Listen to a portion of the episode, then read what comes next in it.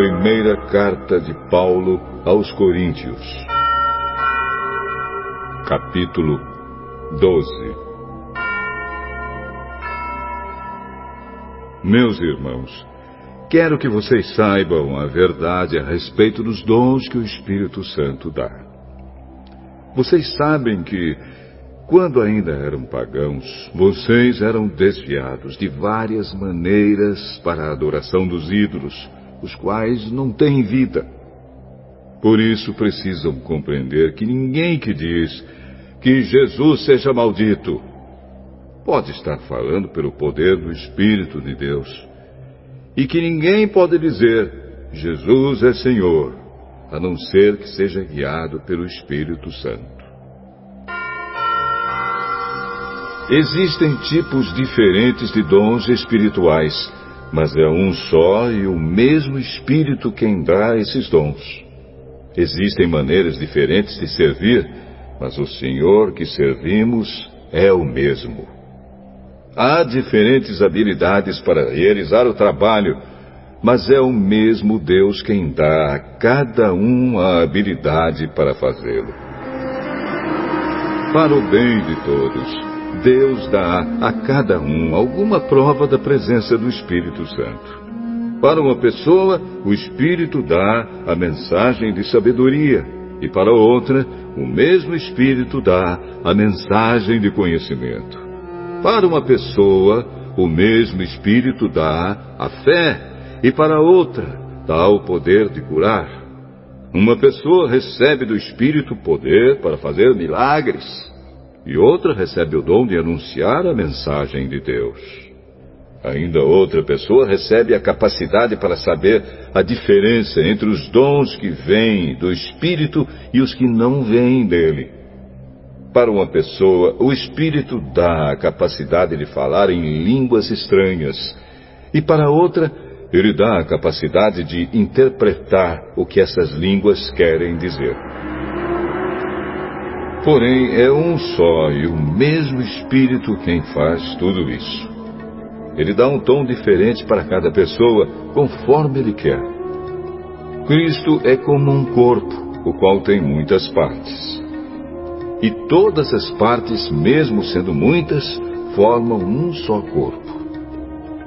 Assim também, todos nós, judeus e não judeus, escravos e livres, fomos batizados pelo mesmo Espírito para formar um só corpo. E a todos nós foi dado de beber do mesmo Espírito. Pois o corpo não é feito de uma só parte, mas de muitas. Se o pé disser, já que não sou mão, não sou do corpo, nem por isso deixa de ser do corpo. Se o ouvido disser, já que não sou olho, não sou do corpo, nem por isso deixe de ser do corpo. Se o corpo todo fosse olho, como poderíamos ouvir? E se o corpo todo fosse ouvido, como poderíamos cheirar? Assim Deus colocou cada parte diferente do corpo conforme Ele quis. Se o corpo todo fosse uma parte só, não existiria corpo. De fato, existem muitas partes, mas um só corpo. Portanto, o olho não pode dizer para a mão: Eu não preciso de você. E a cabeça não pode dizer para os pés: Não preciso de vocês. O fato é que as partes do corpo que parecem ser as mais fracas são as mais necessárias, e aquelas que achamos menos honrosas são as que tratamos com mais honra. E as partes que parecem ser feias recebem um cuidado especial que as outras mais bonitas não precisam. Foi assim que Deus fez o corpo, dando mais honra às partes menos honrosas. Desse modo, não existe divisão no corpo, mas todas as suas partes têm o mesmo interesse umas pelas outras. Se uma parte do corpo sofre, todas as outras sofrem com ela. Se uma é elogiada, todas as outras se alegram com ela. Pois bem, vocês são o corpo de Cristo e cada um é uma parte desse corpo. Na igreja, Deus pôs tudo no lugar certo. Em primeiro lugar, os apóstolos. Em segundo, os profetas. E em terceiro, os mestres. Em seguida, pôs os que fazem milagres. Depois, os que têm o dom de curar, ou de ajudar, ou de liderar, ou de falar em línguas estranhas.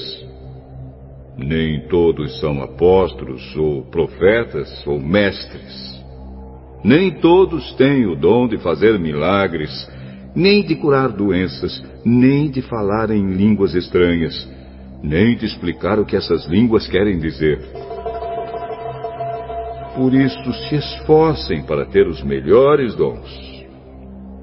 Porém, eu vou mostrar a vocês o caminho que é o melhor de todos.